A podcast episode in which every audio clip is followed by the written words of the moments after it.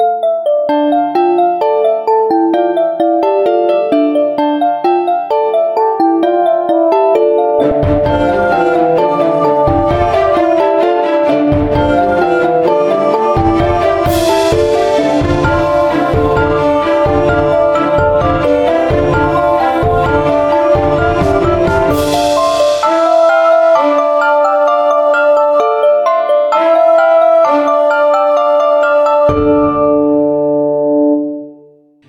¿Cómo están? Bienvenidos a Creepy Hotel, el lugar donde las historias, los mitos, relatos, leyendas, crímenes y la actividad para nada normal converge. Estamos en un nuevo martes creepy. Estamos activos, estamos listos. Les saluda Javier de este lado. Karen, ¿cómo estás? Bienvenida a Creepy Hotel. Hola chicos y chicas, ¿cómo están en un nuevo martes lleno de emociones? Bien, ¿y tú cómo estás Javier? ¿Qué tal tu semana? Pues bastante movida. Bastante, sí, bastante movidita. Estuvo, estuvo alegre. Está cargada. sí, estuvo. Ya te escuché que venís con ánimo. Estamos en vivo. Sí, aquí estamos, estamos activos porque ya regresamos para, para Creepy Hotel. Súper. Que no sé por qué dije eso, porque nunca nos hemos ido de Creepy Hotel. Pero es pues cuando, es cuando tu cerebro se duerme unos segundos y trata de corregirlo sobre la marcha. Pero bien, todo, todo tranquilo. ¿Y tu semana? súper tranquila, siempre ajetreada como siempre. Creo que todas las semanas voy a decir lo mismo. Solo le vamos a dar copiar y pegar. copy paste. Sí, solo le vamos a dar copiar y pegar al. No, pues aquí es, siempre esperando un nuevo martes contigo para ver a quién vamos a tener eh, de huésped del día de hoy. Con ganas de saber quién estará con nosotros. Está sumamente interesante y es un tema que Karen maneja perfectamente porque ella nos fue guiando más o menos como por dónde eh, teníamos que buscar o por dónde teníamos que, ir. Pues ya damos paso al, al capítulo y pues ingresamos al callejón de los misterios. Ahora sí prendemos los motores y viajamos desde Argentina, que fue en el último país donde nos... Donde nos quedamos con, con el ángel de la muerte, exacto. Y viajamos hasta California, Estados Unidos, bueno, no California, sino en, en primera instancia a Connecticut, Sí, ya después vamos a ver. ah, vamos a tener Ah, ok, ok, ok. ya después vamos a ver para dónde. No te había agarrado. Para dónde cambiamos las, las rutas. Así que damos inicio con. Hoy sí es martes.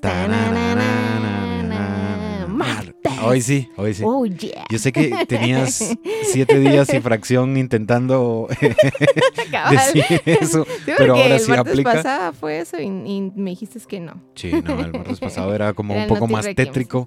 Cambio, en esta ocasión sí vamos a, conocer un poco de, historia que ya hacía falta entrar en sí en, historia un poco. Entonces, aquí vamos a, llevar esta Bueno, es que nos tardamos, nos tardamos porque esta, esta, este expediente que vamos a abrir, estuvimos en investigaciones profundas.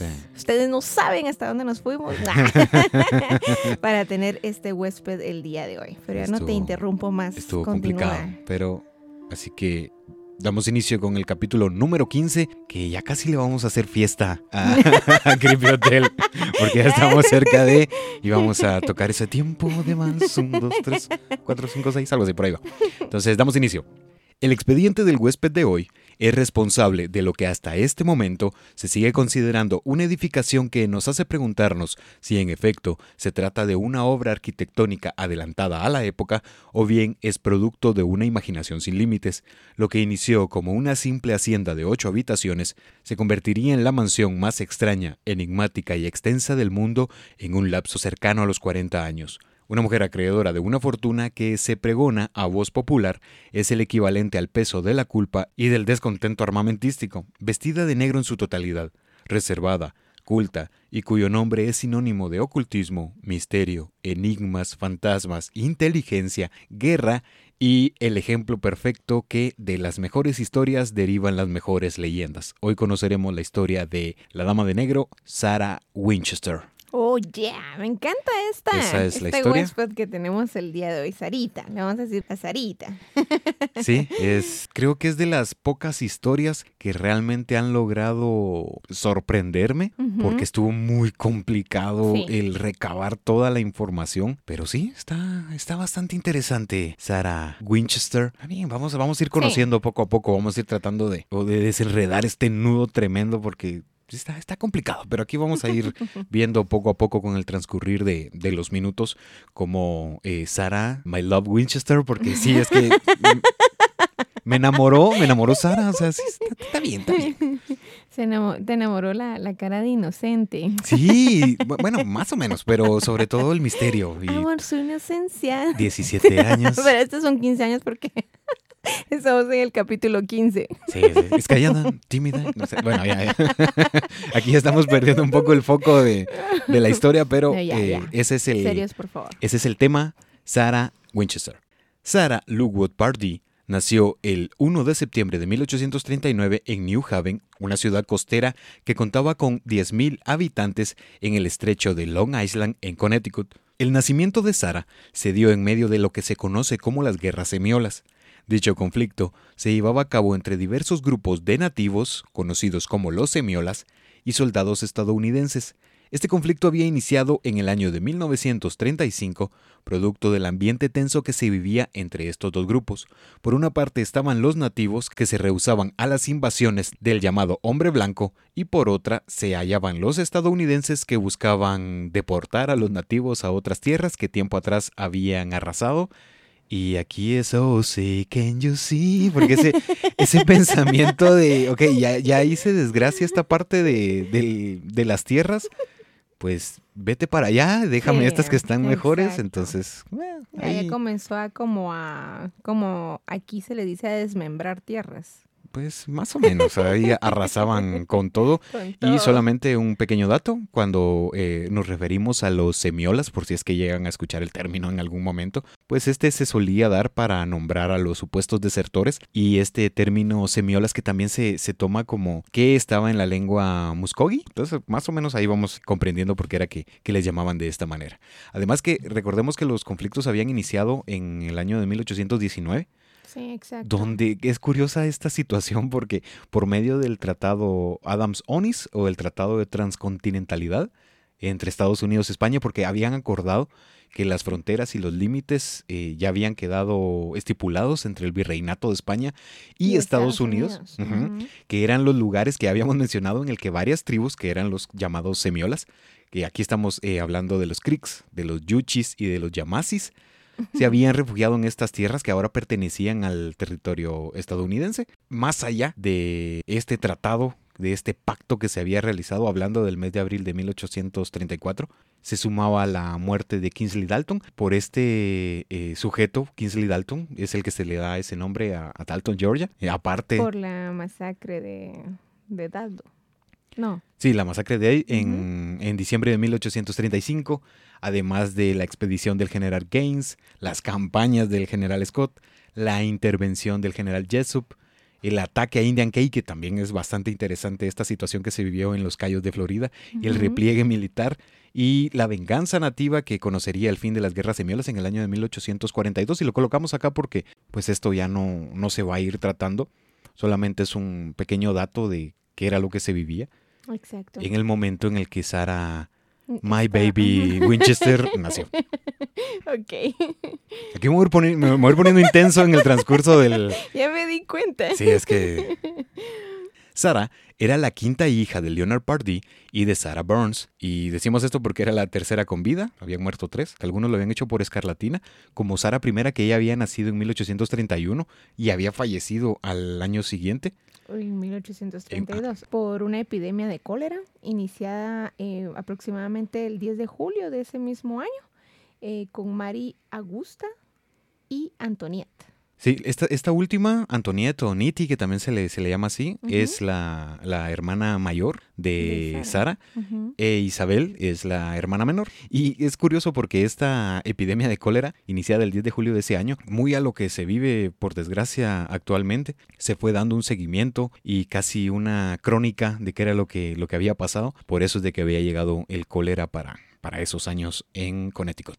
Los Pardee eran una de las familias más respetadas en la localidad, pertenecientes a la clase media acomodada, que no eran poseedores de amplia fortuna, sin embargo no evidenciaban carencias como la clase baja.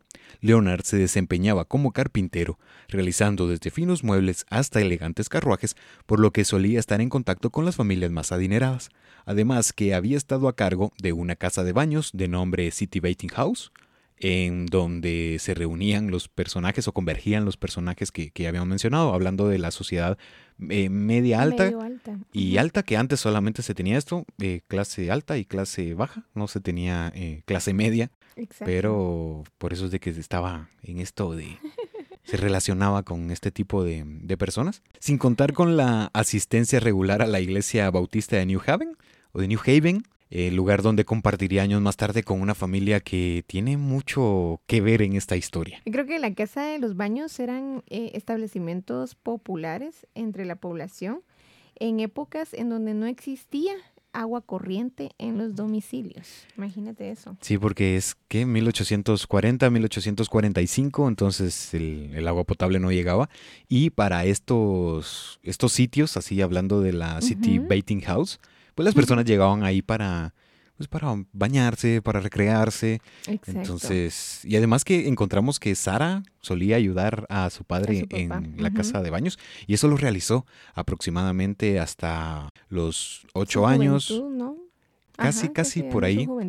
Pero aquí vamos, vamos conociendo. Desde sus primeros años, Sara había sido inscrita en lo que aún se conocía hasta ese momento como The Young Ladies Institute o el Instituto Colegiado de Jóvenes Mujeres.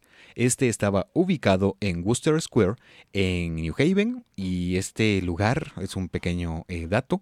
Sara Porter fundaría años más tarde la Miss Porter School, para convertirse en la contraparte de la Simeon Hart, que esta era escuela solamente para... Para varones. Para varones, porque ahí se tenía muy marcado esta división en la que hombres con hombres y mujeres y mujeres, ajá, no, no existían estos, eh, estas instituciones en las que se mezclaban ambos sexos. Y Porter era una mujer que promovía la educación para las mujeres y lo peleaba a capa y espada, y eso es muy bueno, porque ella decía de que sí, las mujeres tenían, eh, bueno, aparte de toda la capacidad, que tenían todo el derecho de poder mm, recibir educación y poder fomentar la, cultura propia y todo esto de los conocimientos. Estas eran las, las materias o las asignaturas que se llevaban. Fisiología, botánica, química, geología y astronomía, además del estudio de francés, alemán, latín, la lectura, la aritmética, trigonometría, historia y geografía. Sí, estaba. Fíjate, también se habían fomentado eh, oportunidades atléticas como el tenis, equitación y béisbol.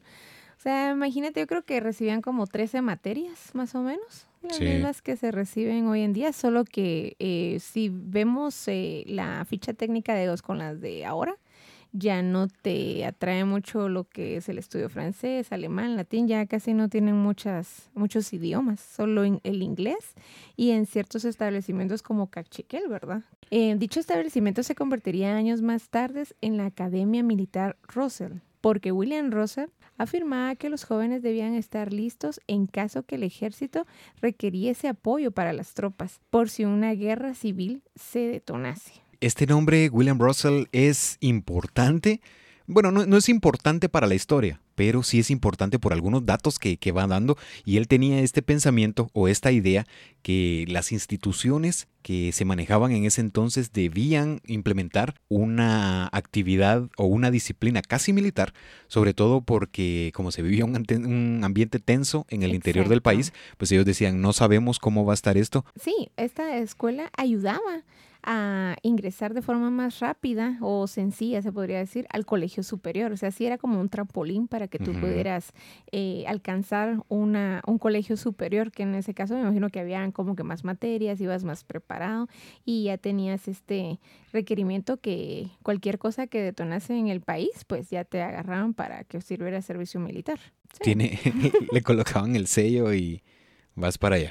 Por esos años, Sara estaría en contacto cercano con la familia Bacon porque se habla o se postula que el trato era cercano por la escuela, por The Young Ladies Institute, con las hijas del reverendo Leonard Bacon, Rebecca y Susan Bacon, pero en sí las fechas no son exactas porque no concuerdan una fecha con otra no con la edad de Rebeca y tampoco con la edad de Susan Bacon, al menos pues en esta pequeña comparativa no se puede colocar como algo totalmente certero, entonces por eso es de que solamente lo, añadimos como un dato que podía suceder, pero que no es a, ciencia cierta que realmente pasó de esta manera. Pero aquí se postula que por la cercanía con la familia Bacon surgiría la teoría de la influencia del pensamiento baconiano en Sara, que esto ya lo vamos a ver más adelante, que es a lo que, a lo que se refiere, o, por qué es que, que se menciona esto, porque está bastante difícil, está bastante complicado poder llegar hasta el núcleo pero así vamos a, ir tratando de, descubrir todo lo que Sarah, my love, esconde detrás de todo esto.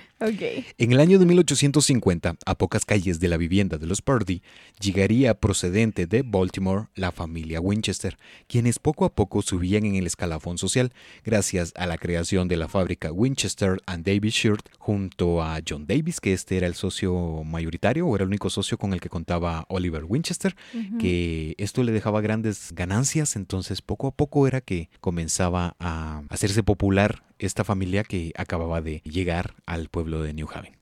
Además de todo esto, los Winchester y los Pardee estarían en contacto cercano tanto por Annie Winchester y por las actividades de la familia, que como habíamos dicho en la introducción, iba a tener contacto muy seguido en la iglesia, hablando de los Pardee con una familia que tenía parte importante en la historia. Por eso era que se había dado el primer acercamiento el primer acercamiento entre William y Sara. Sara poco a poco fue desarrollando hábitos como la lectura, el gusto por la música y mostraba destrezas que sorprenderían a sus observadores, tal como sucedería en 1951, donde en medio de una reunión de Leonard con varias amistades en su casa, que ésta estaba ubicada en Brown Street, a pocos metros de la Congress Avenue, en el centro de New Haven, Sara demostraría que dominaba cuatro idiomas, tales como italiano, francés, latín y español. Sabía casi de memoria fragmentos de las obras de la Iliada y la Odisea hablando de Homero y Hamlet de Shakespeare y además que comenzaba a dar sus primeros pasos en el pensamiento baconiano, más su habilidad para la composición y el conocimiento musical. Por todo esto, el notable intelecto, la educación, además de la belleza con la que contaba Sara, solían llamarle Belle of the New Haven o La Bella de New Haven, y esto que manejaba los cuatro idiomas y que hacía esto y que hacía el otro y, que acá, acá, acá, acá, acá. 12 años. 12 años. ya sé ahora por qué estás enamorado de Sara. Sara Princess Winchester. Sí, tenía 12 años y, y, ya demostraba estas, estas destrezas. Qué intelecto, de verdad. Alguien de 12 años que, que te hable de, de la Odisea de, de, Homero, de Hamlet, de Shakespeare. No, ya no se mira. No, y aparte que para los que no sé, imagino por el tipo de pensamiento de esa época era de, pero ¿por qué tiene esa mujer? ¿Qué está pasando a eso, a eso es, lo, bonito o lo rescatable de esta historia que estaba demostrando lo que es, lo hemos visto. Sí, a lo largo. era lindo. Sí, era bastante reservada, se comportaba bien, por eso es de que Sarah, my queen Winchester.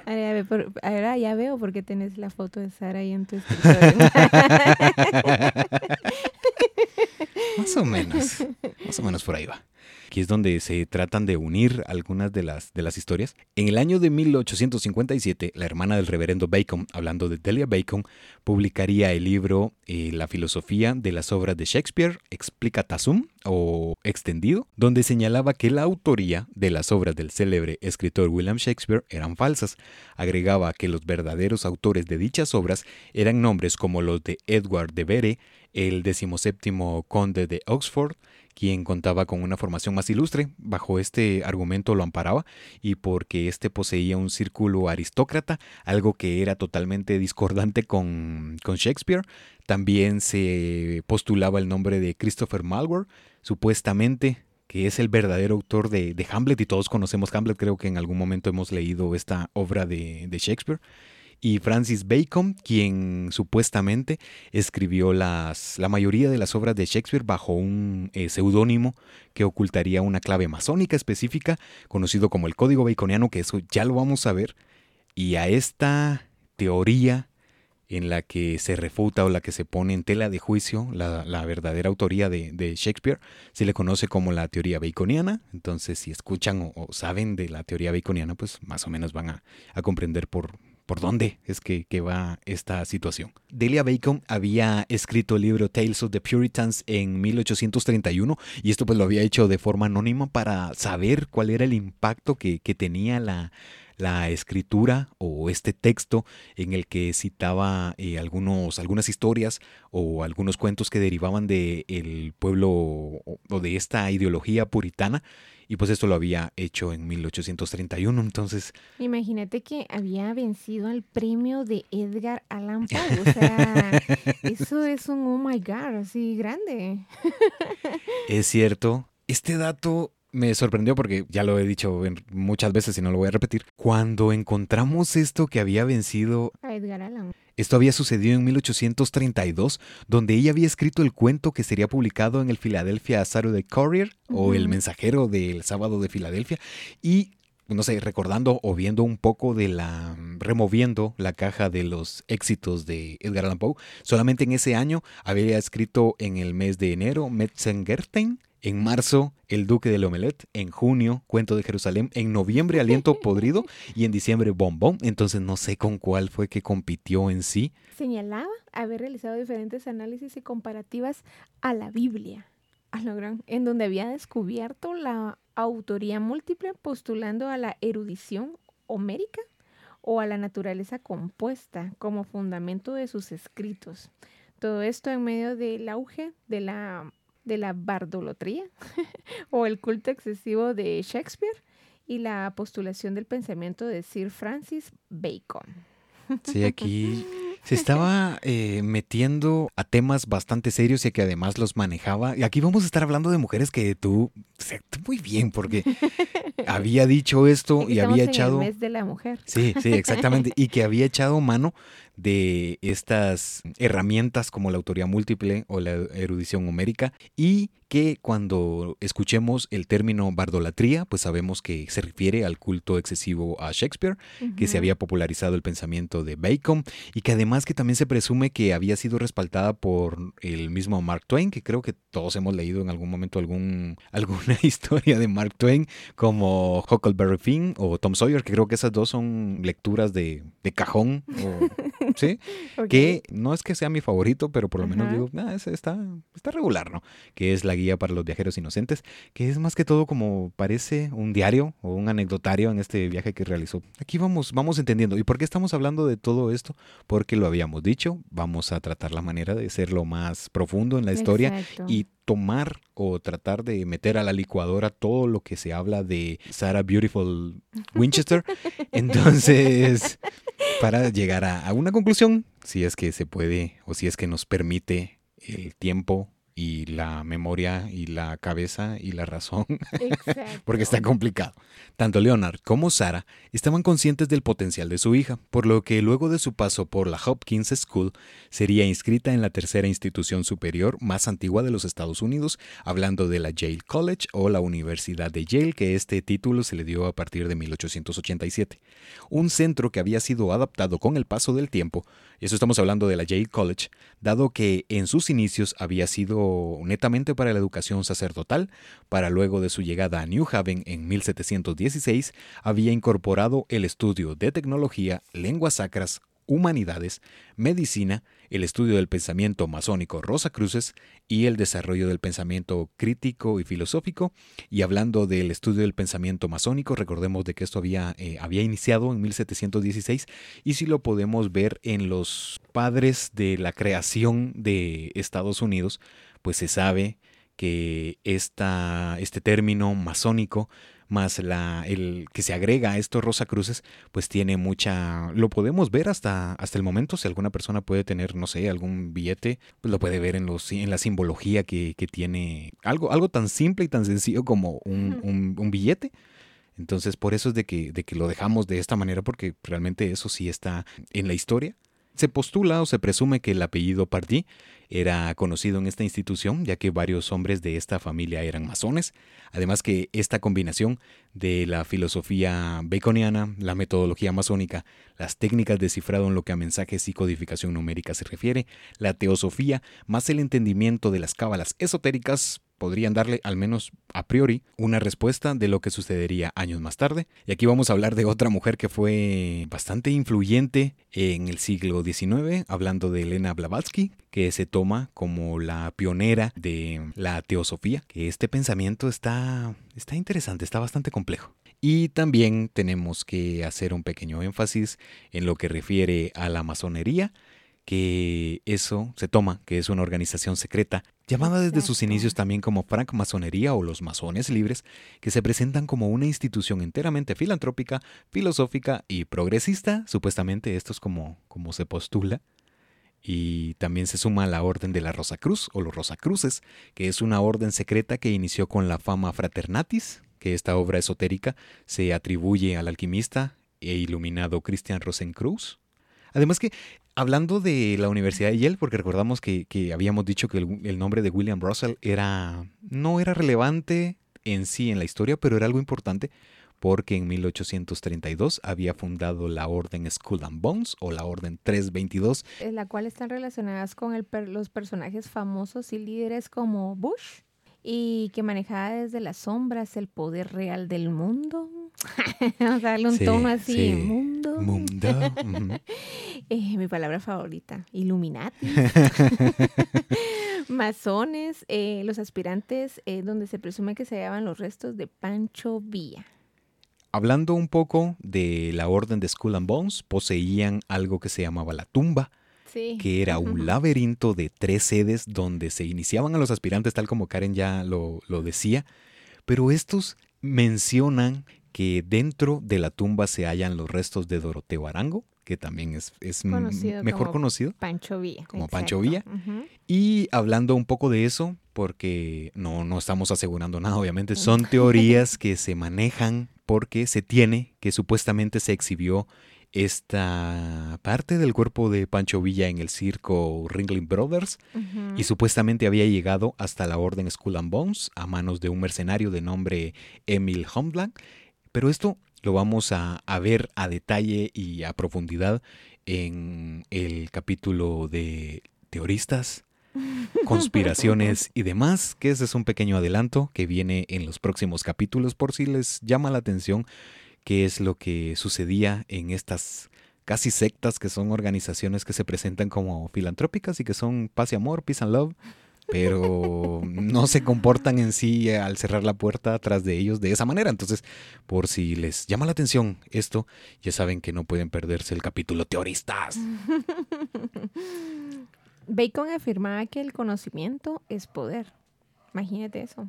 E influyó en la reforma del método científico que se empleaba hasta en ese momento, en 1620, que por medio de los Novus Organum intentaba reformular la ciencia del siglo XVII que tomaba como base el organismo, el organum aristotélico, wow, donde se empleaba la razón eh, deductiva, que está formada de dos eh, premisas y una conclusión, cuyo resultado lógico es aquello que en sí se deduce de las premisas a priori por medio de los silogismos universales. O sea, esto, eh, por ejemplo, eh, todos los humanos son, son mortales.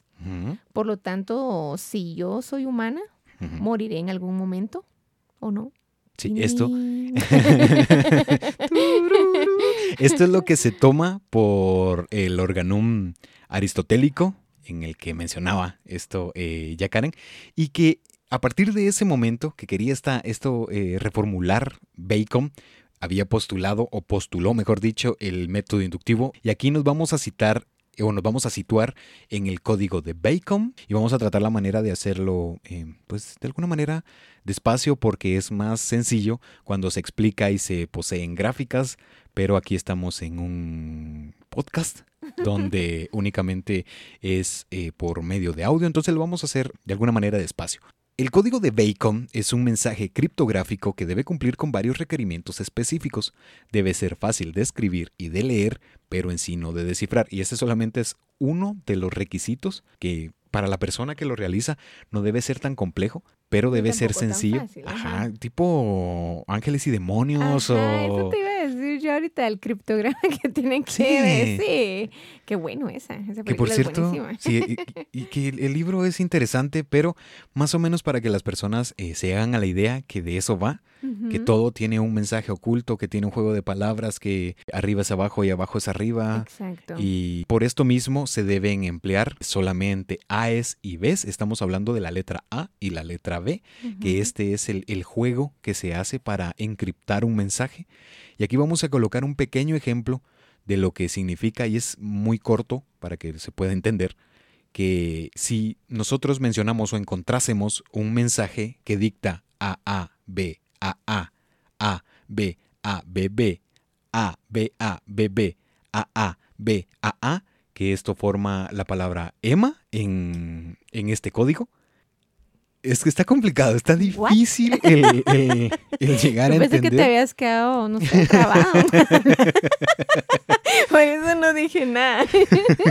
Se está reiniciando el Windows de... Sí, no, pero este es el... ¡Guau! ¡Qué raro eso! Que recuerdo que en su momento publicamos en las redes un mensaje que estaba de alfa, algo así, delta, tacos, ah, no, no, no, hamburguesas, papitas, eh, más o menos así, pero es para que puedan enviar estos mensajes y que aparte se pueden colocar de otras maneras. Son alrededor de cinco o seis, pero esto, como lo mencionamos, lo vamos a, a profundizar en este capítulo que vamos a hablar de eso y que también podemos echar mano de la tabla alfanumérica pitagórica donde pues Pitágoras afirmaba que el mundo está constituido sobre el poder de los números y aquí vamos a hacer el mismo ejemplo empleando la palabra ema para eh, decirlo e es igual al número 5 en la tabla alfanumérica pictográfica, m es igual a 4, otra m es igual a 4, más a que es igual a 1 y este resultado total nos da el número 14,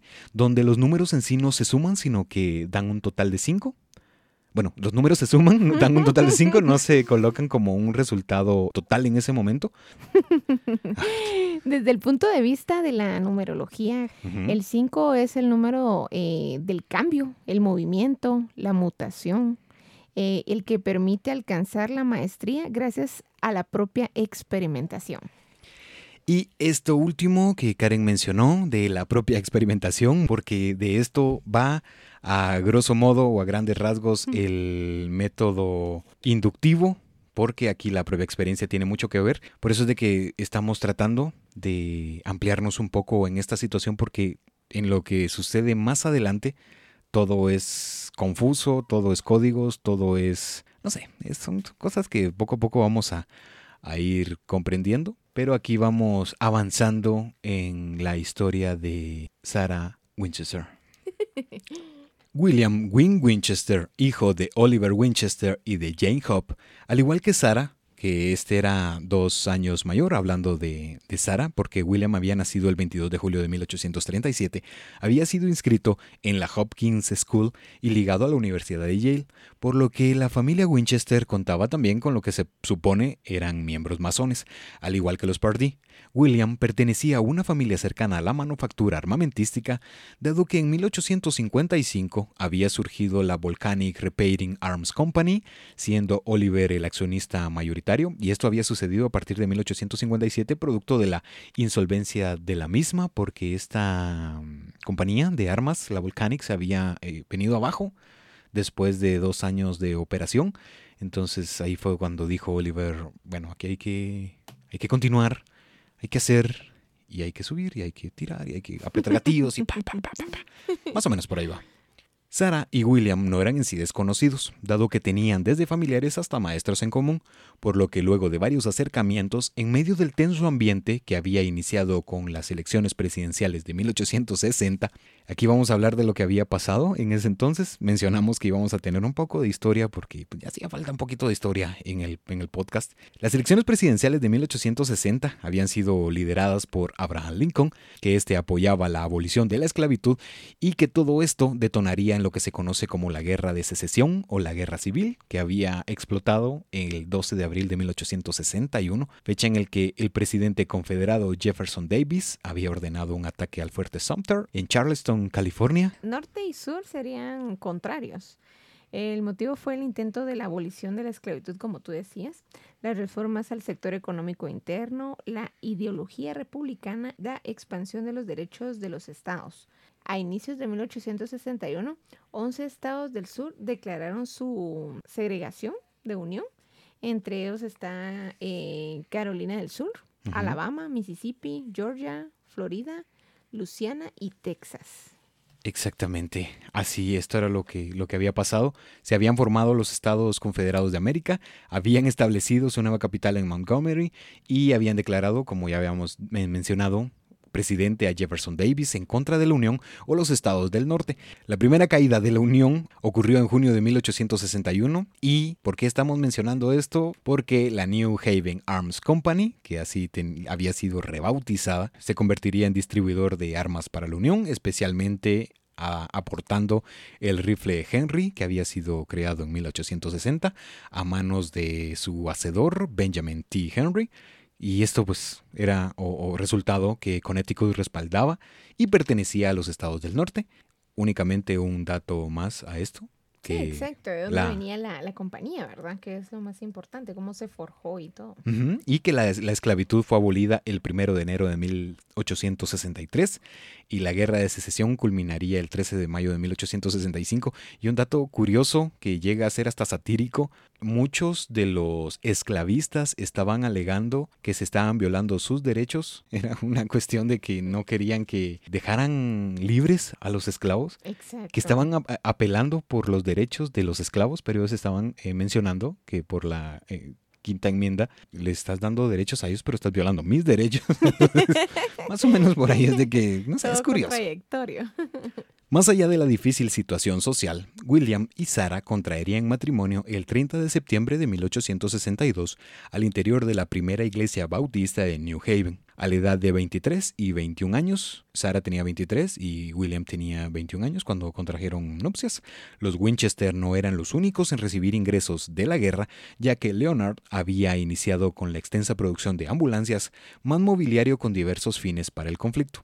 Sarah no estaba en sí en contra de la guerra, pero parecía no poner demasiada atención en tal escenario, pero gustaba de observar la creación y elaboración de diseños que iban desde los más rústicos hasta los más elaborados, sintiendo especial inclinación por el desarrollo de diseños complejos y aquí se toma que había comenzado a desarrollar diseños que no eran en sí del todo comprensibles para las personas que tenían que realizarlos. Entonces más o menos es por ahí que va tomando este perfil. Una fecha que marcaría la vida de Sara ocurriría el 15 de junio de 1866, día en el que nacería Annie Pardee Winchester, desde el principio, la vida de Baby Annie evidenció problemas serios de salud, por lo que solo cuatro semanas después de su nacimiento, Annie moriría el 24 de junio de 1866 a causa de marasmo.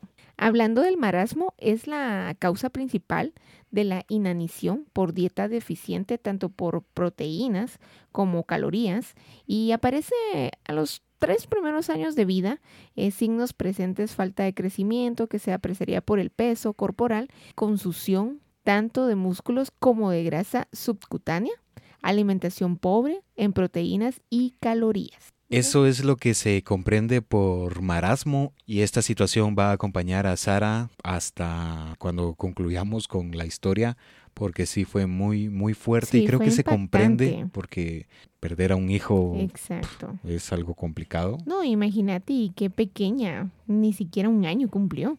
Sí, tenía solamente 40 días. Y que también, hablando del marasmo, esto también se da cuando se interrumpe la lactancia, pero no lo, no lo colocamos de esta manera porque por la forma en la que se proyecta a Sara, que había sufrido bastante, que había eh, llevado una complicación al momento de eh, quedar embarazada y por lo que sigue años después, creo que no es que se hubiese cortado en sí la, la, lactancia, de golpe. Era un escenario bastante complicado, producto de la lúgubre situación de la pérdida de Annie, Sara y William habían decidido o decidieron no intentar tener hijos nuevamente, por lo menos a corto plazo. Tanto Sara como William realizaron varios viajes a Europa para intentar cambiar de, de, escenario, que también se tiene esta situación que ya viene más adelante porque estamos colocando esto acá. Además que al volver, William poco a poco comenzaba a adentrarse en los negocios de su padre, tanto en la fábrica de ropa como en la de armas, para afianzar el retiro de Oliver o bien como preparación de una muerte repentina,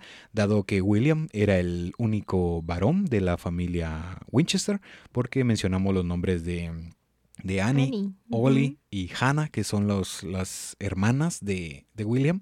Y pues se tenía este pensamiento de que únicamente el hombre es el que se tiene que hacer cargo de todos los negocios del padre, exacto. Estamos en el 1868. La ahora llamada Winchester Repeating Arms Company tomó el ya conocido rifle Henry, lo rediseñó y mejoró en el año de 1866, lo que en 1873 alcanzaría la cúspide, llegando a ser conocido o considerado como el arma que conquistó el oeste debido a su popularidad exorbitante, ya que fueron producidos alrededor de 726.600 unidades solamente en ese año, hablando de los Winchester y pues esto lo, encontramos en diversas producciones cinematográficas de El Viejo Oeste. Entonces eran bastante populares y sobre todo que habían resultado efectivas porque ya no tenía que hacerse ese, ese mm, proceso de cargar, jalar el gatillo. La pólvora, ajá, aplicarle la pólvora. Sí, era más tardado. Ya medio ibas echando la pólvora. aguanta, aguanta, aguanta, eh, Permitime, ahorita me matas, solo déjame cargar un poco de pólvora, ¿no? era más rápido ese rifle eh, Henry. Y el, sumado al, Winchester. Años más tarde se darían las vivencias más terribles en la vida de Sara. El 11 de junio de 1869 moriría su padre. Leonard Pardis, de 61 años. El 11 de mayo de 1880 perdería a su madre, Sarah Burns Pardis, de 71 años.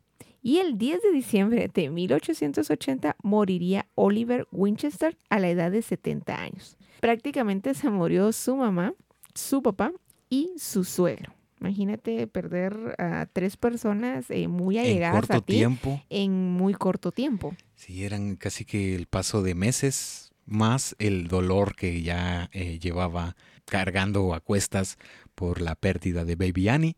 Pero William llevaba el control de los negocios desde inicios de 1880 porque la salud de Oliver ya venía eh, deteriorada. Y William había negociado en primera instancia la fábrica de ropa, la Winchester Davis, y se había enfocado en la Winchester Company, pero el control y la historia de William al frente de la compañía no sería tan extensa como el de su padre, porque William se ausentaría de sus oficios a finales del mes de febrero de 1881 a causa de los males que empeoraban por la tuberculosis que padecía. Finalmente murió el 7 de marzo de ese mismo año, hablando de 1881, por dicha razón, la tuberculosis, a la edad de 43 años. Imagínate, estaba muy joven el esposo de Sara.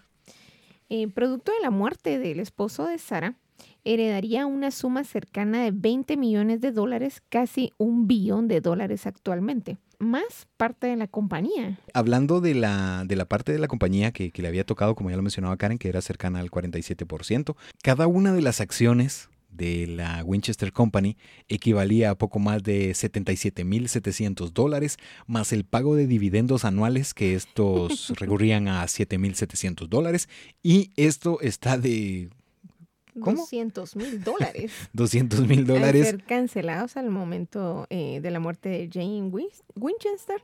Eh, por ahí por el 23 de marzo de 1898. ¿Son cálculos no verídicos?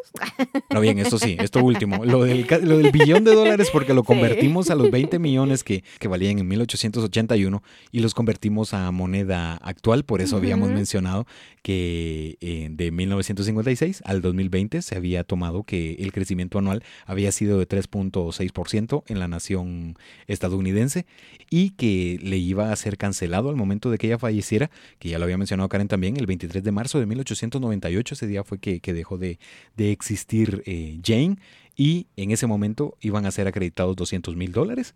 Entonces aquí por dinero no paramos porque sí se presume que llegó a obtener ingresos cercanos de mil dólares diarios. Imagínate, wow.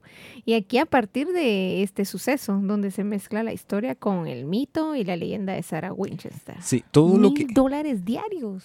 Y sí, se presume esto de los mil dólares diarios que, creo que era la, la, ah, ¿cuál es el nombre de estas chicas algo famosas que tienen dinero? Las Kardashian. gracias, gracias. No recordaba el, nombre. Pero Sarah Winchester era como una Kardashian de, de, esa época, porque sí tenía bastante dinero. Obviamente no, no, no estaba en, en, la misma línea de, pero solo como para medio de ejemplo, ¿no? Sara se hallaba en medio de una terrible situación porque no había sido capaz de superar la muerte de su hija y ahora se había sumado la de su esposo. Pensaba en las razones reales detrás de las negativas ocurridas en la vida de su familia, más diversos sucesos extraños que parecían habitar la mansión que había adquirido junto a William en el año de 1873. Por esto, emplearía vías esotéricas y místicas para tratar de hallar la realidad de todo esto visitaría diversas personas dedicadas a este tipo de actividades donde ninguna podía proporcionarle una respuesta convincente. Sería hasta el acercamiento con Coombs, un medium originario de Boston, quien se presentó hasta la casa en New Haven para ayudar a Sara. Esto sucedió a finales de 1881 y aquí estamos empleando la historia común o la historia popular porque se toma que por medio de este acercamiento del medium es que Sara obtiene la respuesta de lo supuestamente real que, estaba sucediendo.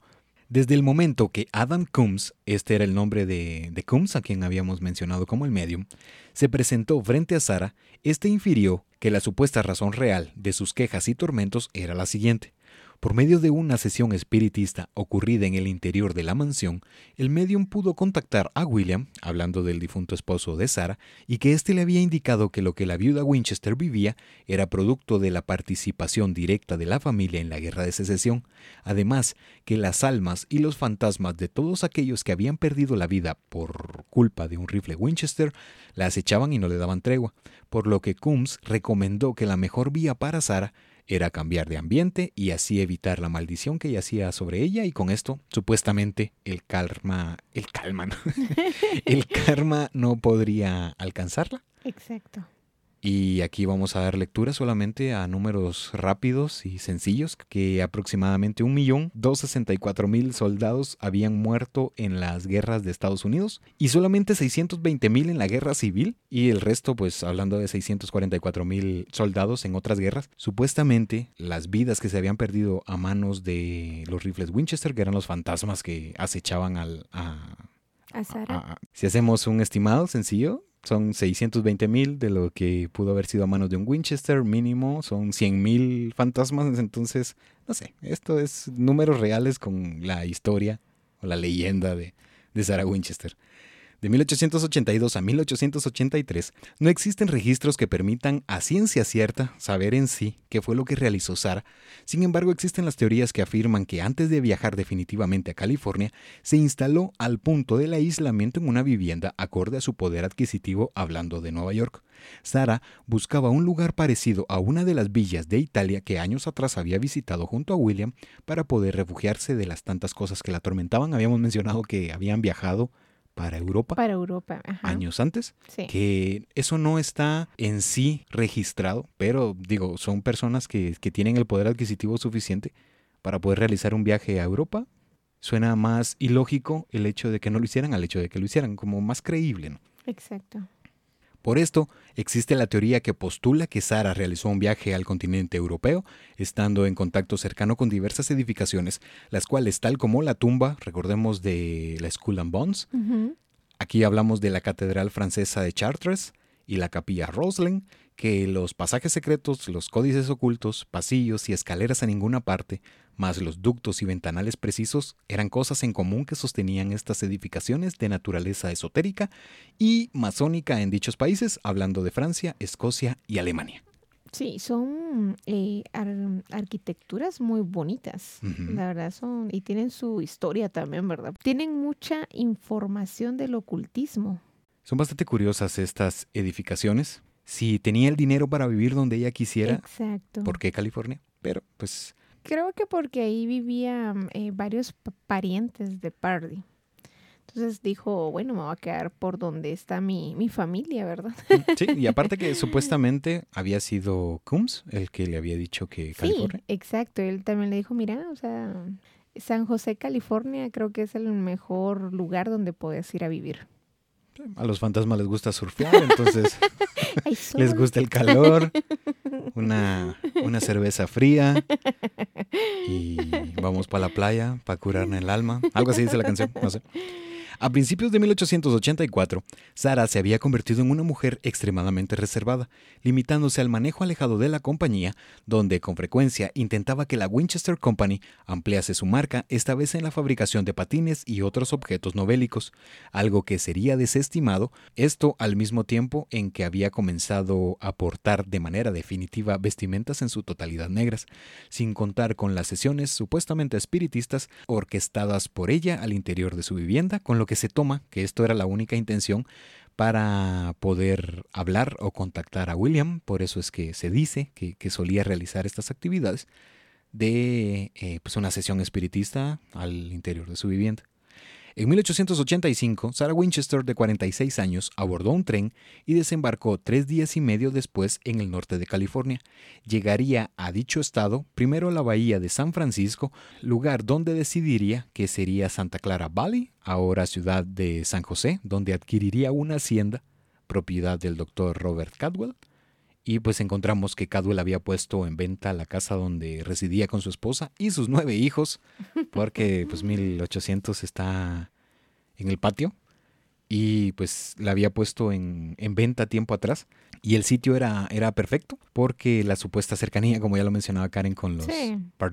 Y pues el negocio sería efectivo a mediados del año de 1886, año en que comenzaría la construcción de la Llanada Villa, este era el nombre que recibía la mansión Winchester, que se convertiría en la enigmática mansión o construcción arquitectónica que nos ha reunido en este podcast. Uno de los personajes más sobresalientes de la historia era Enoch Pardy, quien figuraría en el ojo de la política pública y quien pertenecía al Bohemia Group Club, una organización secreta y casi sectaria que cuenta con nombres reconocidos de artistas y expresidentes de Estados Unidos. Los que son llamados los sujetos más poderosos de élite y se reúnen y pertenecen ahora eh, Sí, esto es esto, este nombre este nombre de Bohemia Group Club, creo que tal como ya lo habíamos mencionado que son de estas organizaciones que se presentan como filantrópicas o que pertenecen a los círculos más altos de la sociedad en donde se habla que adoran a Moloch o Baal. Imagínate que es asociada con los sacrificios eh, por medio de hogueras. Y sí, porque esto también tiene relación con la Skull and Bones, además que también se relacionaba a Enoch con el presidente Theodore Roosevelt, quien también tendría una vivencia con Sara, que esa ya la vamos a hablar más adelante, pero repetimos, si les llama la atención o si les interesa este tipo de sectas que podamos ingresar hasta eh, eh, el núcleo de lo que se maneja como estos grupos de la élite que manejan el mundo desde las sombras, pues ya saben que en los próximos capítulos vienen los teoristas de Creepy Hotel. y pues aquí ya vamos a, a, darle, vamos a conocer qué era lo que formaba a la mansión de Sarah Honey Winchester. Aquí Creepy Hotel se tomó la, ardua tarea eh, de ver qué es lo que hace la mansión Winchester tan famosa, ¿verdad?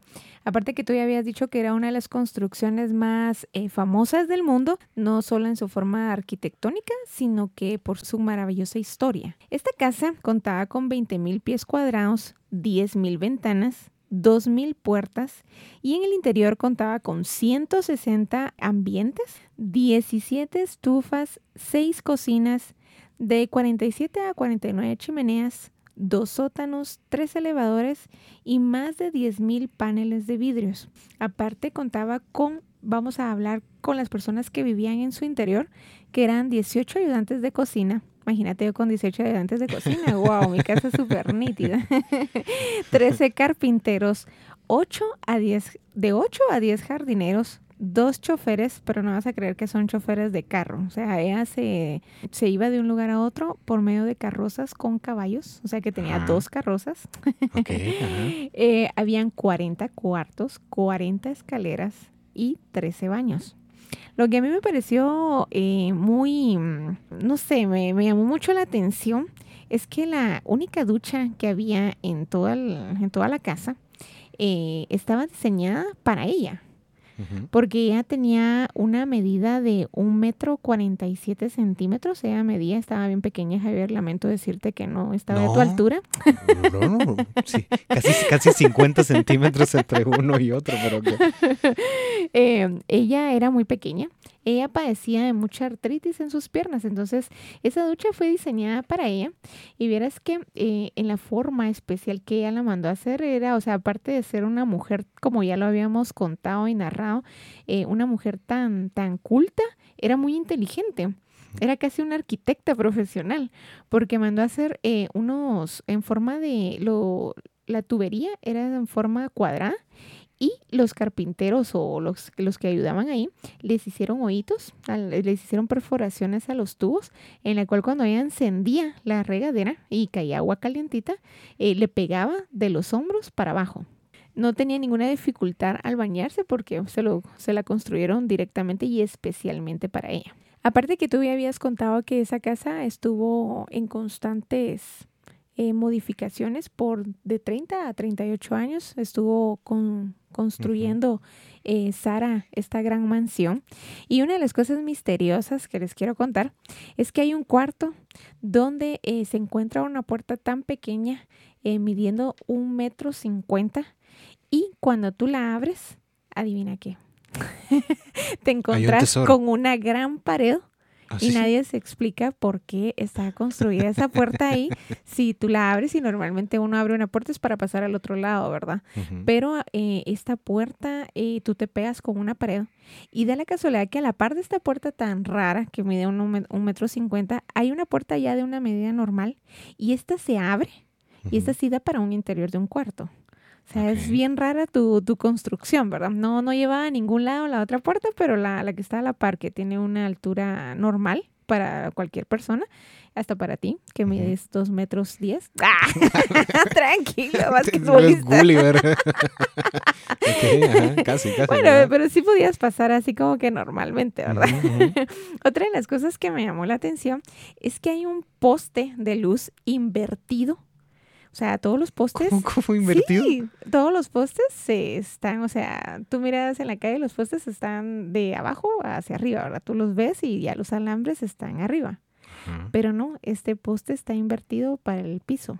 Este poste, sus cables están eh, llegando al sótano. O sea, está de cabeza. Ok. no, yo también me quedé así como que, what the fuck. okay. Eh, bueno, tal vez ahí por, por algunos diseños de sucedería de la corriente alterna. No creo, fíjate, por algún propósito debe tener porque esta casa es tan, o sea, es tan loca porque como ya te digo, pasas a un, eh, estás en un, en un corredizo, pasas a otra puerta, es más, hasta hay un mueble que es de mm, madera que trajo, ella envió a traer de un país que no está estipulado al país, pero lo mandó a traer especialmente para que lo volvieran una puerta. Tú abres el, el closet y en vez de meter ropa como comúnmente lo hacemos, eh, pasas a otro cuarto. O sea, imagínate, esto es bien loco. Ok, está, interesante, está interesante. Ay, no. Eh, Sara era más, era conocida entre sus domésticos, una persona muy eh, cariñosa. Ella quería mucho a sus, a su personal que trabajaba ahí con ella. Ya te conté más o menos cuántas personas habían elaborando con ella. Y ella la única regla que tenía era de que no podían contar cómo estaba su casa, cómo estaba construida, y mucho menos hacer, hacer planos. Si los hacían, porque hay una película basada en la casa de Winchester que ella eh, hacía sus propios planos. me imagino que por algún alma que se le metía a ella, ¿verdad? O era poseída, hacía los planos. O junto con su arquitecto, que era la persona que hacía eh, los planos, pero estos eran destruidas automáticamente. O sea, terminaban de elaborar el cuarto y los destruían automáticamente. No hay datos, no hay eh, como ahora, ¿verdad? En planos A1, A3, en donde tú puedes decir, ah, ok, así hicieron los, los cuartos. No, no existen datos eh, alguno. Y fíjate que también estaba viendo que eh, ella mandó a traer, en uno de los cuartos, en el salón de fiestas, ella envió a traer un, un candelabro que solo portaba 12 focos. Y he ahí el por qué eh, se comenzó a, mentalizar que tenía una fascinación por el número 13, porque le mandó a incrustar un treceavo foco al, candelabro que mandó a traer de Alemania y lo colocaron en la fiesta de, en, en, el salón de fiestas. Imagínate, eso fue así como que wow, ¿verdad? En toda la casa hay ciertas cosas que evidencian el número 13. Por ejemplo, en un lavamanos, el sifón tiene 13 hoyitos donde el agua pues se va por la, por la tubería, pero si tú te pones a contar los hoyitos que hay en ese lavado, hay 13 hoyos exactos. No se explican por qué eh, Sara tenía tenía esa fascinación por el número 13, pero yo te voy a contar qué fue lo que investigué del número 13, pero ahorita vamos a seguir con la casa. Está interesante, por mí está perfecto porque está, Sí, te, gusta. por eso creo que aquí es donde se evidencian los personajes. Sí, claro. Porque historia, ahí te voy. Y aquí, que ya lo habíamos dicho, porque Karen fue la que nos fue guiando por la, investigación, que ella estuvo al mando, es por acá, es por allá, es por acá. Entonces aquí estamos eh, escuchando realmente pues todo esto que el candelabro, que fue agregado algo de, este foco. que no existía, ajá. En otro de los baños también ahí eh, están las ventanas y ¿cuántas crees que hay? 28. Error.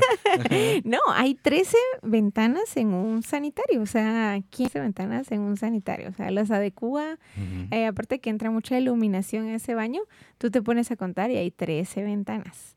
Al igual que en otro lado de otro cuarto, estamos hablando de todos los ambientes que hay ahí, ¿verdad? Pero hay un vitral que me llamó la atención. Es un vitral que eh, tiene ámbar sea, son piedras ámbar en forma de telaraña.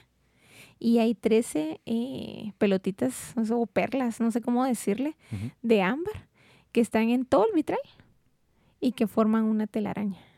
O sea, es algo bonito, algo muy bonito porque al atardecer eh, brillan porque son perlas ámbar y tú lo miras en el piso de, bueno, así eh, decían las personas que lo miran en el piso y forma una telaraña con 13 bolitas. Esto, esto me recordó a la máscara de la muerte de Edgar Allan Poe, porque así se, así se muestra como cuando la luz entra en contacto con los vitrales, Exacto. cómo van cambiando los matices de la... Bueno, pero no sé, continúo. Sí, no, cambian los colores porque eh, al parecer son violeta y, y color anaranjado. Entonces, imagínate, hacen un contraste muy bonito en el piso, pero nadie se explica por qué todo es 13, ¿verdad? En esa, en esa casa. Em, otro de los hallazgos más raros que encontré en esa casa es que el día 13, a la una de la tarde, eh, tocan 13 veces la única campana que hay en, todo el, en toda la casa. Eh, dicen que esto lo, lo, colocó Sara como, como una regla. Y después de que ella falleció, el día 5 es, es la única fecha que varía, el día 5 de septiembre, se tocan 13 veces a las a la una de la tarde, ¿verdad? O sea, imagínate eso. Muy interesante. Sí, es bien interesante porque ella lo dejó dicho en su muerte que em, ella quería que se tocaran las campanas, no en su fecha de cumpleaños, sino que en su fecha de, en que ella falleciera, ¿verdad? Imagínate qué, qué raro. qué raro. Y así como otras cosas que encontré, es, hay eh, 13 macetas en un, en un corredizo que ella tenía, eh, en uno de los closets, aparte del que rarito que te conté. Hay 13 ganchos para colgarlas. Estaba, eh, ese closet es especialmente en el cuarto donde habitaba Sara y habían 13 ganchos para que ella colgara sus vestidos, que ya tú habías dicho que ella solo de negro se vestía con una, era como un vestido de novia, eh, tapaba su cara con un velo negro y toda su vestimenta era negra. Fíjate, fíjate. Bien impactado aquí escuchando a la experta en Sarah My Love Winchester, pero está, interesante. No, sí, es, bien interesante la, historia de esa casa. Fíjate que otro dato curioso que te, te quería o les quería contar a todos ustedes es que no me vas a creer esto, pero esto lo encontré en un libro que no voy a decir cuál es, que cuenta que ella tenía 13 pares de zapatos, eh, 13 vestidos entre color negro, negro opaco y negro fuerte.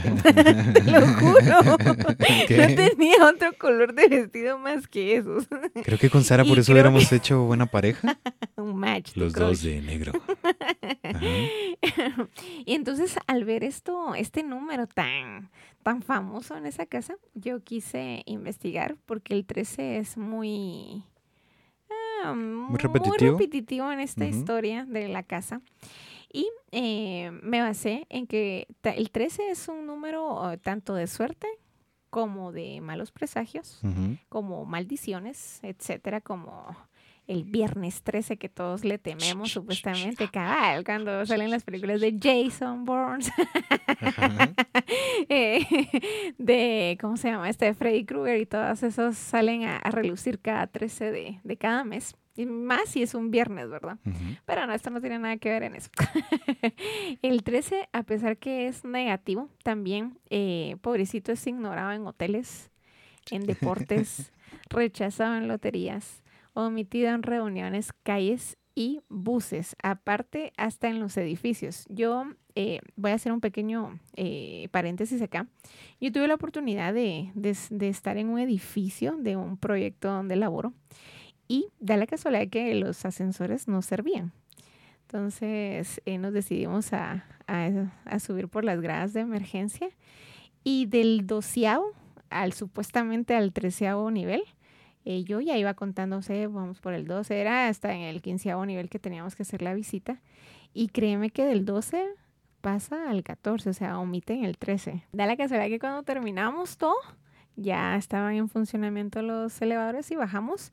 Y también me percaté que el botón de, del número 13 no existe en los edificios. Entonces dije, ok, entonces no, no, es una, no es un mito, sino que es una realidad de que el 13 es ah, remarcado en que no se coloca en edificios por la mala suerte.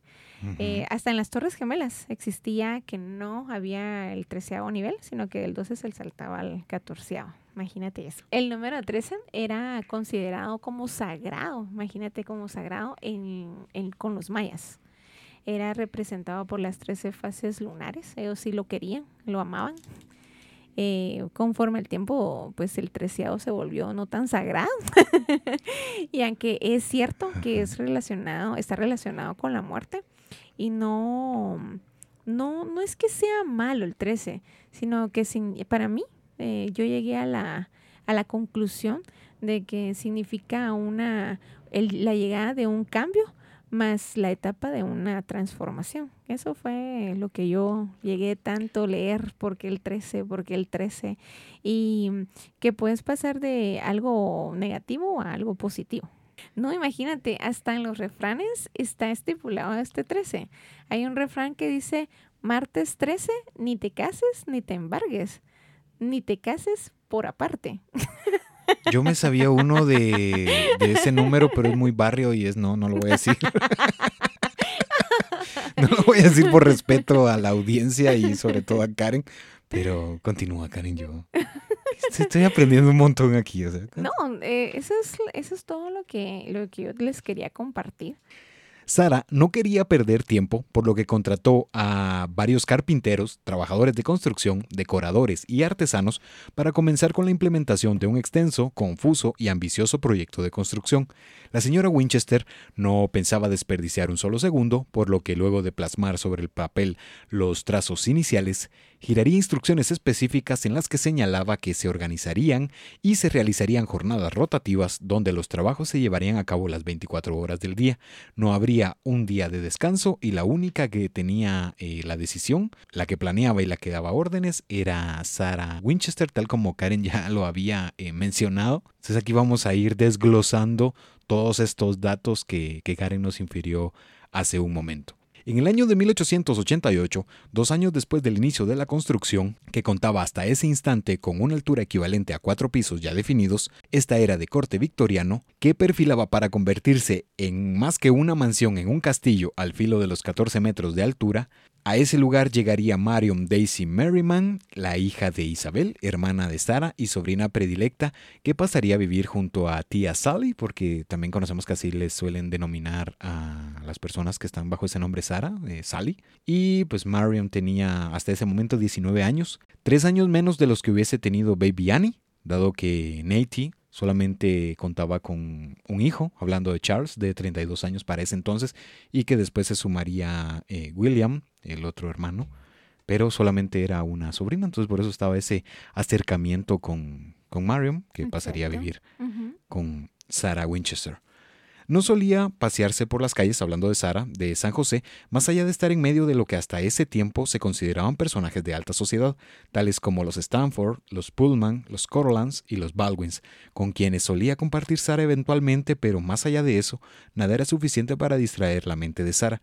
Además que, ante el evidente inconveniente que surgía al no tener acceso libre y directo para movilizar pesadas cargas, tanto de material como de los acabados en madera, Sara se dio a la tarea de diseñar y readecuar lo que a simple vista eh, parecía una desviación de los rieles del trayecto que surgían los o que llevaban los trenes y pues fue conducido hasta su hasta su casa para que los trabajadores no, tuvieran que pelear mucho, que trabajar. Interesante. Sí, porque había sido, para que fuera sencillo de, manipular. Además que los planos eran elaborados en, en privado por Sara para luego girar instrucciones directas de lo que proseguía. Existían las puertas que ya Karen había desglosado, que daban a otros... mil para ser precisa. que daban a otros eh, lugares, como por ejemplo la que se divisaba a una altura de tres metros, la cual no contaba con escaleras, pisos falsos y puertas entre puertas y todo esto que era un laberinto, pero muy bonita. Ah, Sara, sí, obvio. El vestíbulo era amplio para el ingreso de los carruajes y el comedor de corte veneciano con paneles de madera. La sala de sesiones había sido erigida puntualmente en el centro de la mansión y la única que tenía acceso y la llave del cerrojo de la puerta era eh, Sarah Winchester, más el salón de baile, que era la única habitación de la casa que había sido construida casi en su totalidad sin emplear clavos. Exacto. Y existían los ventanales de corte japonés y que contaban con simbolismos y con sellos confusos. Ahorita que mencionaste la, el salón, se me olvidó contarte o contarles eh, que se halló una caja, una caja fuerte en toda la casa eh, donde la abrieron, la de estas personas que ya fueron a, investigar la casa. Cuando abrieron la caja fuerte, había otra caja más pequeña de la que existía.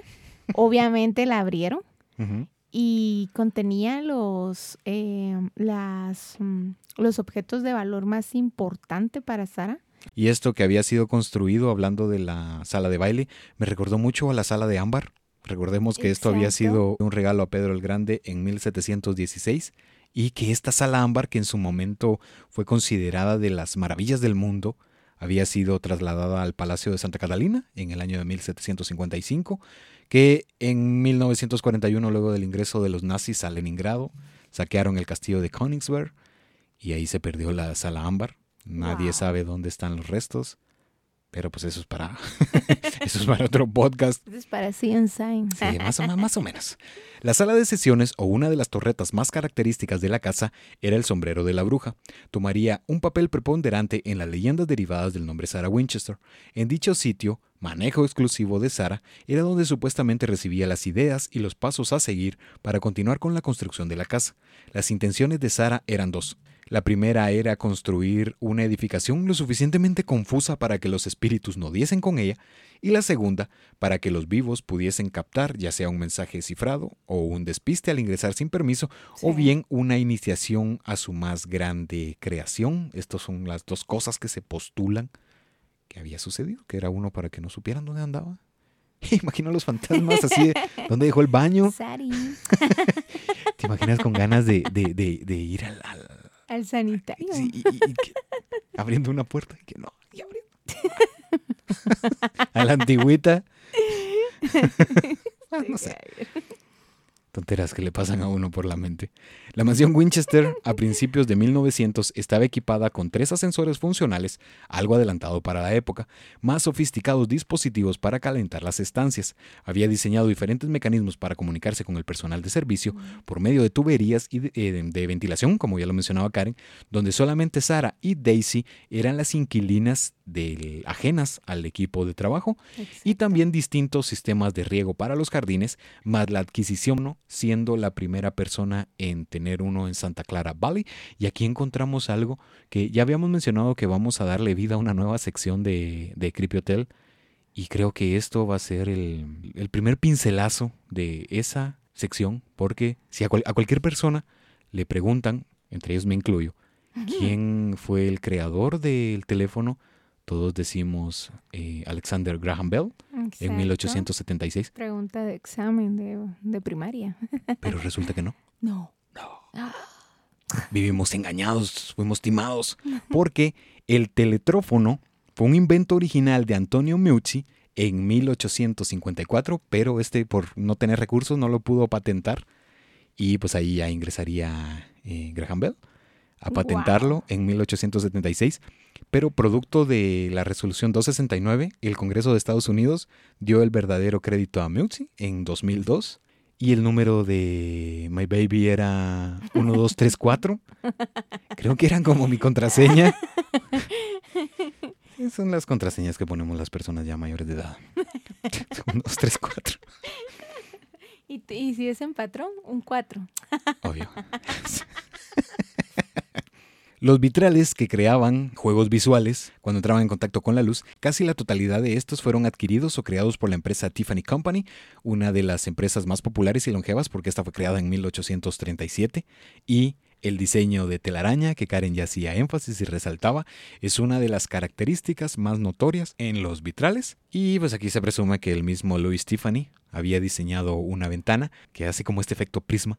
Por toda la casa existía el número 13 y por eso vamos a volver a echar mano de la tabla alfanumérica pitagórica para tratar de darle una respuesta al por qué el 13, pero pues no sé, a lo mejor puede ser. Si sumamos todas las letras del nombre de pila, hablando de Sarah Pardee, nos da un número en total, que esto habla de 51 más el de William Winchester nos da 52 y si sumamos ambos números nos da 103 o bien 13 porque se quita el cero. Entonces quizá por ahí es que, que va. Sí, puede ser que por eso esté muy remarcado este número eh, por toda la casa.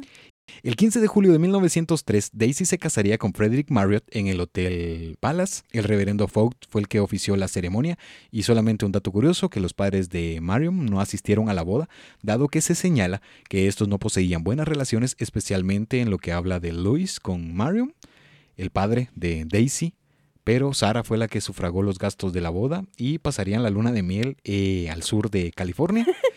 Pensé que ibas a decir que pasaron de luna de miel en, uno de los cuartos, o sea, tantos cuartos. Sí, de aquí que, los encontraron.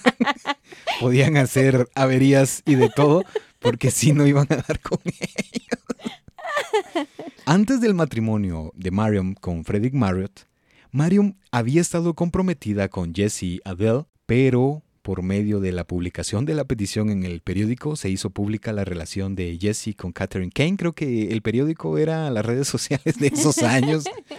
Porque por medio de esto fue que descubrieron que el anterior compromiso de Daisy o de Marion, entonces se hizo pública esta relación y pues así fue que se revelaron las, las situaciones. El 18 de abril de 1906 a las 5.12 de la madrugada, por todo el corredor de la falla de San Andrés sería perceptible un terremoto que alcanzó la magnitud de 7,9 grados en la escala de Richter. Las cifras aproximadas arrojaron al menos o por lo menos 10.000 muertos, y la mayor parte de las cuales fueron dentro de la ciudad de San Francisco. Algunos de los principales lugares que también se vieron muy afectados por el sismo fueron Santa Rosa y Santa Clara Valley o San José.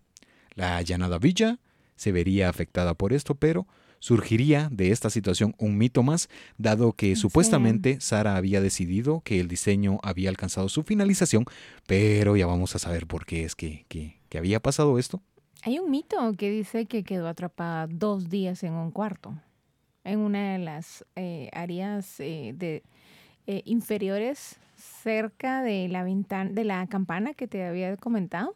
ella quedó atrapada dos días y la anduvieron buscando y fue una búsqueda muy, muy cansada porque acuérdate que no había maquinaria pesada para mover ciertos destrozos de la casa, sino que fue su mismo personal que la sacó, ¿verdad? Y aquí solamente, bueno, no sé, pero son dudas que, que surgen por si alguna persona no sabe cuál es la diferencia entre la escala de Richter y la escala de Mercalli. Lo vamos a hacer solo así, rapidito. la escala de Mercalli, que fue propuesta por Giuseppe Mercalli cuatro años antes del terremoto, hablando de 1902. Aquí se plasman 12 grados de intensidad donde se miden los daños estructurales y la de Richter, que esta es atribuida a Charles Richter, en el año de 1935 Ahí es donde surgiría esta escala, que también se le conoce como la escala modificada de Richter.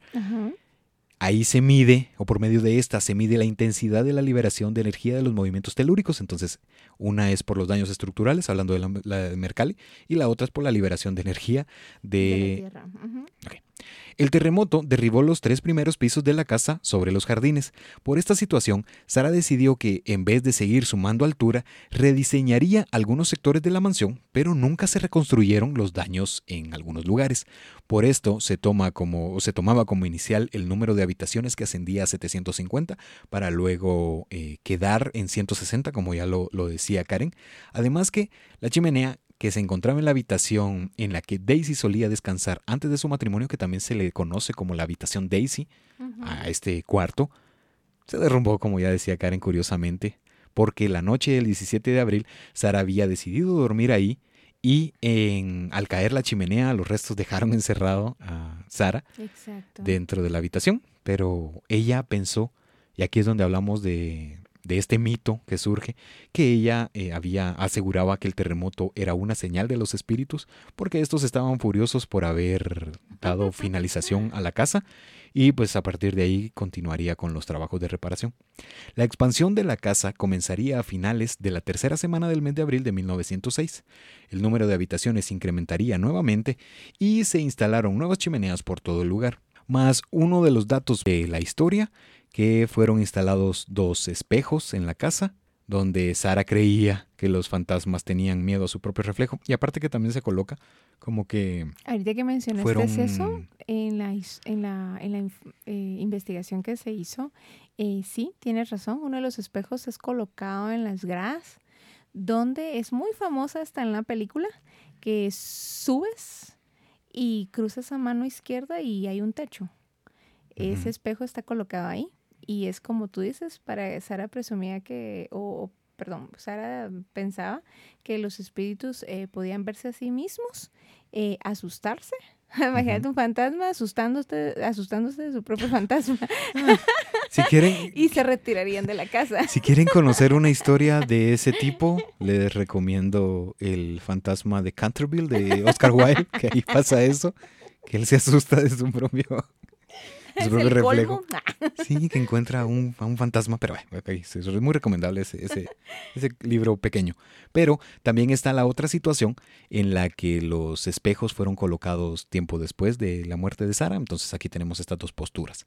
La excéntrica construcción llegó hasta los oídos del entonces, del entonces, presidente Theodore Roosevelt, pero más allá del intento de acercamiento con Sara, Winchester rechazó la visita. Se presume que el 26 presidente de Estados Unidos llamó a la puerta de la mansión Winchester y Sara no lo dejó entrar siquiera. O sea, le dijo, pues a mí me vale si usted es el presidente o no. No, me va, no, no puede ingresar a la casa, lo siento. Sí, estaba en todo su derecho, era eh, algo, algo propio. Y pues no porque vení, porque venga y soy el presidente de los Estados Unidos que no quiere decir nada. ese, ese dato, ese dato me encantó de Sara porque no sé, a mí me gusta eso de que usted puede ser eh, el rey de los marcianos, pero no. Sorry, o sea, yo estoy ocupada en lo mío y lo siento. Tú, muy bien. En el año de 1910, Sara adquiriría una segunda casa en Atherton, siempre en California, con tal de estar más cerca de su hermana Isabel y de su sobrina Daisy. Además que Sara solía alternar este espacio con la mansión en Santa Clara Valley, y las supuestas sesiones espiritistas continuaban con regularidad y los cambios de diseños y readecuaciones lo hacían de la misma manera. Hasta en ese momento la construcción llevaba 25 años de trabajo sin descanso, invirtiendo millones de dólares y al paso de 38 años, el 4 de septiembre de 1922, después de supuestamente una sesión de espiritismo, Sarah Lookwood Pardee Winchester se dirigió hasta su habitación para descansar, cerraría los ojos y no los abriría más esa madrugada terminó la vida de una mujer que hasta la fecha se considera como alguien adelantado a su época. Los diseños, las innovaciones tecnológicas, el misticismo, el misterio y todo lo que deriva del nombre Sarah Winchester hasta hoy es increíble. Baby, I love you. Sí, es que esta historia me gustó. ¿Cómo matizaste eso, fíjate, así con intensidad. Ah, es que, es que aquí ando on fire. Porque... Yo, creo, yo creo que ya sé que va a ser tu próximo tatuaje. Obvio.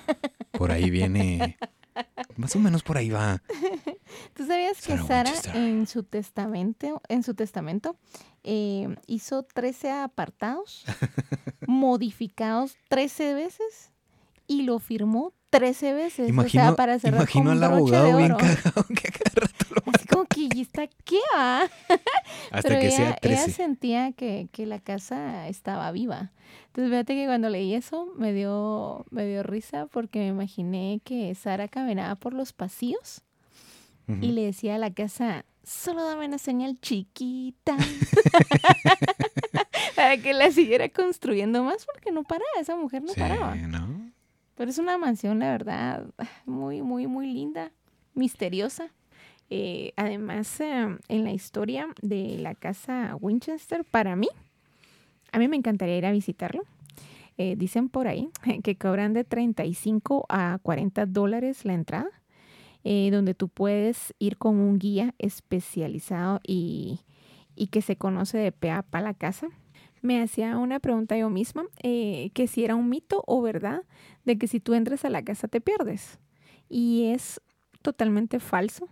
Puede ser que escuches o presencies eh, personas que están muertas dentro de esa casa, porque estaba eh, leyendo que ya hubo una situación donde entró un grupo de familia con otras personas, entran de 15 a 20 personas por cada tour que hay dentro de la casa bueno, como todos, ¿verdad? Se, entretuvieron con algo y dos personas se alejaron del grupo y dice que ellos siguieron a una persona que estaba pues eh, dentro del grupo y dijeron, ok, aquí, por aquí va el grupo, unámonos de nuevo.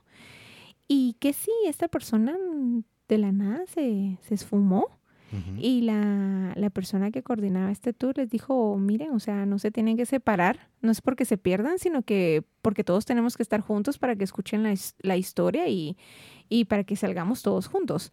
Y ellos explicaban que habían seguido a una persona y la describieron. Y da la casualidad que en una de las fotos, porque Sara, pues como ya te había dicho, que estimaba mucho a los, las personas domésticas que vivían ahí, eh, les tomó una foto en grupo y estas personas identificaron a, esta, a este ser que se les presentó en ese momento como parte del, del grupo del tour. Y la señora del tour decía, no, o sea, él está muerto desde hace años. Y ellos, ellos juraban y perjuraban que, que ellos habían seguido a esta persona. La respuesta de la guía como que te daba más eh, tranquilidad, ¿no? No, no, no, tranquilo, ya está muerto. Gracias. y eh, hasta la fecha de hoy en día, hoy por hoy se dice que eh, las personas que vivieron por, y, por muchos años prestándole el servicio a Sara eh, todavía deambulan en la casa, se escuchan ciertas eh, conversaciones, se escuchan platos, martillazos, toda clase de actividad para nada normal en esa casa. Y se presume que pues la lealtad hacia Sara era mucho más grande eh, que dejar esa, como que dejar la casa, ¿verdad? Que fue una mujer muy, muy, la verdad es muy interesante. Y mm, por eso es que nos, como que nos expandimos en la historia, porque teníamos que darle énfasis y darle su lugar a esta gran mujer. Sí, es que ese punto es bastante, bastante eh, interesante e importante porque considero que tal vez por la, forma en la que se fue tomando esta historia, creo que se le fue quitando el, real, el valor real que tenía la mente de, de, Sara, porque digo, era una arquitecta, una persona súper creativa, que creo, y, y, no sé, estoy seguro que nadie coloca una puerta solo por molestar de, de pequeña o que da contra la pared. Hay algo más importante detrás de todo esto y el hecho de que la, la, coloquen como una persona que estaba poseída y que, y que los espíritus y que va, da, da, da, todo eso. eso. Sí, creo que, le, creo que lo demerita. Sí. El, el, que sí se pueda tomar. Me encanta el hecho de que continúe viva la, la, la, la construcción. Exacto y que se le haga esto de que las personas pues saben quién es Sarah Winchester y todo esto, pero no es tanto en sí el hecho de que, ah, porque era una persona súper crédula y porque le dijeron que estaba em, poseída. poseída o maldita. Ella hizo todo esto solo para eso. Entonces, no sé, repito, eso es a título muy personal. Me encantó la historia. Sí, a mí me, encantó la historia. Eh, es más, quise basar la historia con hechos de la cinematografía. Eh, me di a la tarea de ver la, la película y se quedó en una segunda parte, todavía no la han, no la han colocado como que va a haber un tráiler de segunda, pero sí me encantaría que siguieran el, el por qué, si es verdadero de que ella cerraba los cuartos con 13 candados. En la casa original, no. Todos los cuartos están abiertos sin cerrarse alguno. Es más, puedes bajar hasta el sótano.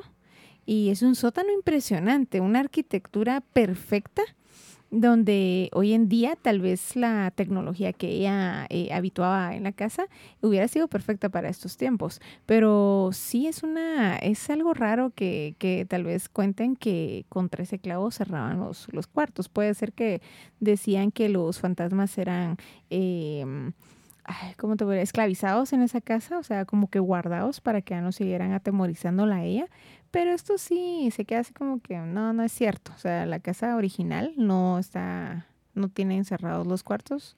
Eh, como te repito, están abiertos al público y es por eso que esta casa se volvió eh, un museo un museo para San José, California, y creo que es uno de sus mayores tesoros. La máxima heredera de los bienes personales fue Mariam, hablando de la sobrina de Sara, más un fondo fiduciario de 200 mil dólares anuales hasta su muerte y el 15 de diciembre de 1922 la llanada Villa sería dividida y negociada y los compradores fueron John y May Brown, quienes a mediados del mes de abril de 1923 tomarían posesión de la mansión, siendo en primera instancia eh, para crear un parque de diversiones de nombre Baked Bat Railway, una de las primeras montañas rusas de madera conocidas y diseñadas en Canadá, pero debido a las restricciones locales y al interés público en la casa, cambiarían su enfoque y decidirían abrirla al público. Ese mismo año, hablando de 1923, la mansión estaría abierta para visitas públicas,